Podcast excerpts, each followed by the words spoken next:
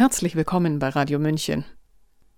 Weltbilder gibt es so viele, wie es Menschen gibt. Macht ist, wenn jemand in der Lage ist, diese Weltbilder in eine Richtung zu manipulieren und hinter dieser Richtung eine Rechtigkeit zu installieren. Die stärksten Mächte ringen wohl um die Dominanz des Geistigen oder des Physischen. Was aber hält das Innerste des Menschen zusammen? Was lässt ihn pulsieren und was macht ihn krank? Der Psychoneuroimmunologe und Universitätsprofessor Dr. Christian Schubert ist sich sicher, dass auch unser Geistesleben von einem materialistischen Paradigma durchdrungen ist und die stoffliche Welt im Augenblick die Vormacht gewonnen hat. Der Geist würde quasi nur mehr als eine Ausdünstung der Materie verstanden und keinesfalls als Impulsgeber des Lebens. Er schreibt, Zitat, in seiner jeden Lebensbereich dominierenden Penetranz ist der Materialismus somit eine totalitäre Ideologie. Mit seinem Vortrag Revolution des Menschlichen, der auch Grundlage dieses Textes ist, will er auch einen Weg aus der weltanschaulichen Sackgasse aufzeigen. Carsten Treuke hat gelesen.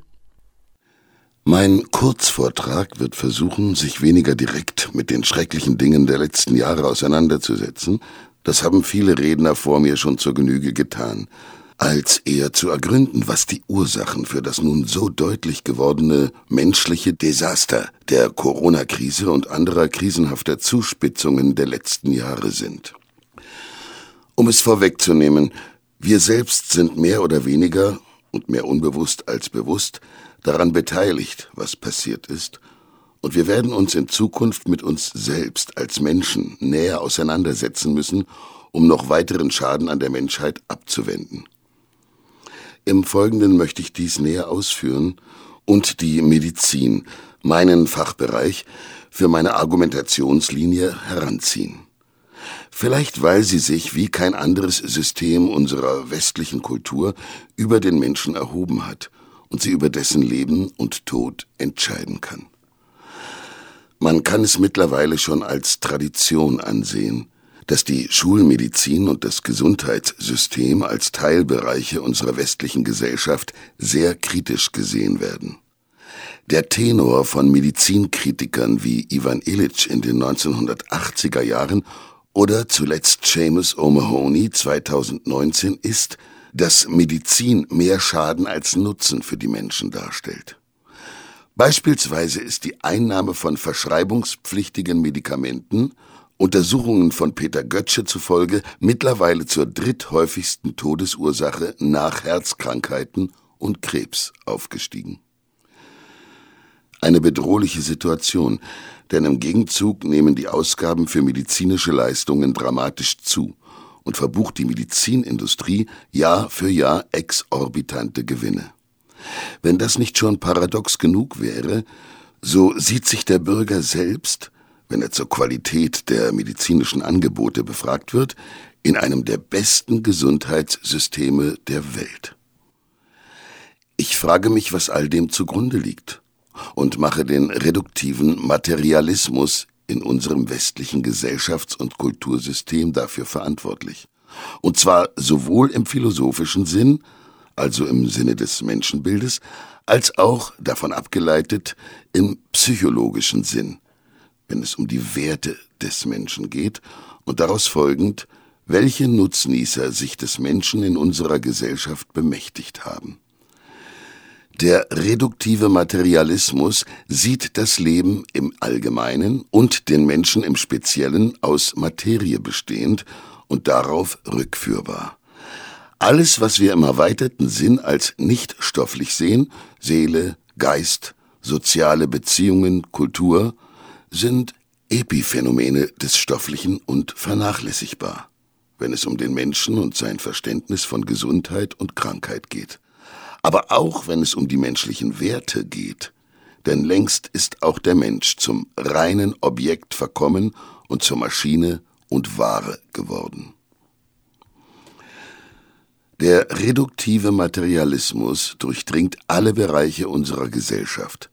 Er ist tief in unseren sozialen Beziehungen und seelisch-geistigen Aktivitäten verankert, bestimmt jede Sekunde unseres Daseins – Der Materialismus und das mit ihm verbundene Menschenbild ist in diesem Sinne eine totalitäre Ideologie, die keinen personifizierten Herrscher braucht, um ihr Unwesen zu führen.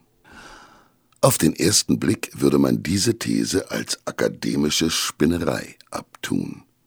Wie kann man eine falsche Erkenntnis bzw. wissenschaftstheoretische Haltung als so gefährlich ansehen, dass sie sogar das Zeug dazu hat, die Menschheit an sich zu gefährden?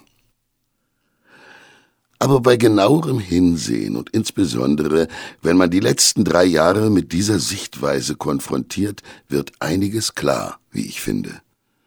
Ich bin Mediziner, Psychologe und ärztlicher Psychotherapeut und habe mich daher intensiv mit den Folgen des Materialismus in der Medizin auseinandergesetzt. Was macht die materialistische Medizin so gefährlich für den Menschen? Ihr falsches Menschenbild. Weil sie nämlich in dualistischer Weise den Körper von Geist und Seele abspaltet und reduktionistisch davon ausgeht, dass ein ganzheitliches Verständnis des Menschen in Gesundheit und Krankheit möglich ist wenn man nur seine kleinsten Bestandteile analysiert, unbeachtet seiner nichtstofflichen Entitäten. Also Matter over Mind und nicht Mind over Matter. Dies aber widerspricht in fundamentaler Form neueren systemtheoretischen Überlegungen in der Medizin, also der Wissenschaft von komplexen Systemen und auch der Psychoneuroimmunologie, mit der ich mich seit über 25 Jahren beschäftige. Denn hier verhält es sich genau umgekehrt. Geist, Seele und soziale Beziehungen bestimmen die körperliche Aktivität, sind ihr gleichsam vorgeschaltet. Gesundheit und Krankheit werden also fundamental von nichtstofflichen Faktoren wie sozialer Gemeinschaft, Eigenverantwortlichkeit und Selbstbestimmung geschaffen.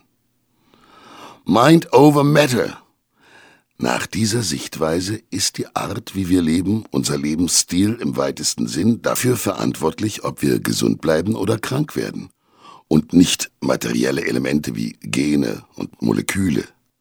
Diese werden in der Schulmedizin aber gerne in den Mittelpunkt von Diagnostik und Therapie gestellt, wodurch wir Eigenverantwortung und Kontrolle über unsere Gesundheit verlieren und uns wie Maschinen in Abhängigkeit des materialistischen Gesundheitssystems mit all den bereits erwähnten Folgen bringen. Erkenntnistheoretische Konzepte wie Dualismus, Reduktionismus und Objektivismus kennzeichnen also nicht bloß ein falsches Menschenbild, sondern werden gesundheitsgefährdend und lebensgefährlich, wenn sie in der Form der Schulmedizin unser selbstbestimmtes Denken und Handeln ersetzen. Und genau das, nämlich das Potenzial des reduktiven Materialismus, ein menschliches Gesundheitsdesaster ungeahnten Ausmaßes anzurichten, haben wir in den letzten drei Pandemiejahren gesehen.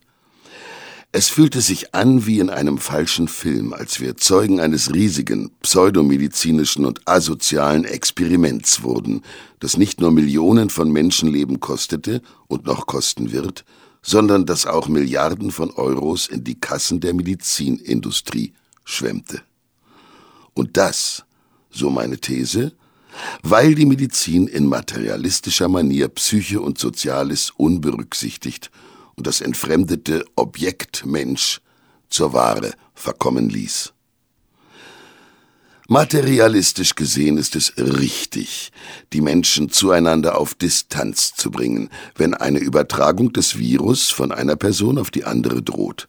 Ganzheitlich gesehen ist diese Maßnahme aber lebensgefährlich und verstärkt die Pandemie sogar, weil durch Social Distancing die Menschen isoliert und noch mehr verängstigt werden, was ihr Immunsystem schwächt und sie paradoxerweise besonders anfällig für eine Infektion macht. Und Kinder leiden durch diese Form der Pandemiebekämpfung ganz besonders. Bereits 2021 durchgeführte Modellrechnungen von Christakis und Mitarbeitern ergaben, dass zwei Monate Schließungen der Primary Schools in den USA bei den betroffenen neun bis elfjährigen Kindern zu einem Netto-Lebenszeitverlust von gut neun Millionen Lebensjahren führen. Aus der Psychoneuroimmunologie ist weiterhin bekannt, dass man psychisch belastete Menschen möglichst nicht impfen soll, da das Immunsystem gestresster und verängstigter zu schwach ist, um eine schützende Immunantwort auszubilden. Mehr noch, Gestresste neigen bei einer Impfung vermehrt dazu, mit Impfschäden zu reagieren. Sehr viel ist bereits zu den direkten Schäden der mRNA-Injektionen berichtet worden. Ich vermute nun, dass die Übersterblichkeit nach der sogenannten Covid-Impfung auch oder vielleicht auch ganz besonders indirekt durch stressbedingte Impfschäden verursacht wurde. Und hier sind wir wieder bei der bereits am Anfang meines Vortrags berichteten weltweit drittplatzierten Todesursache, der Einnahme von Medikamenten. Wie paradox doch die Folgen des Materialismus sind. Diese Art Gesundheitssystem wollte mit den Maßnahmen zur Eindämmung der Pandemie die Menschen schützen und brachte sie erst recht in Lebensgefahr. Aber was dagegen tun? Es geht um nicht mehr und nicht weniger als um die Befreiung des Geistes im gesamten kulturellen Leben und um das Beenden der Unterdrückung des Einzelnen durch den Staat und durch politisch mächtige Wirtschaftsinteressen.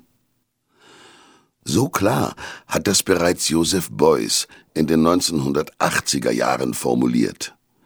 Diese Rehumanisierung der Gesellschaft durch eine Revolution des Menschlichen mit einem ganzheitlichen Menschenbild, das Natur und Individuum wieder in den Mittelpunkt stellt, kann aber nur bei uns selbst beginnen. Dem Staat so wie er derzeit mit seinen biopolitischen Verflechtungen agiert, traue ich eine Verantwortung für das Menschliche nicht zu. Wir sind es somit, die dem Materialismus abschwören müssen.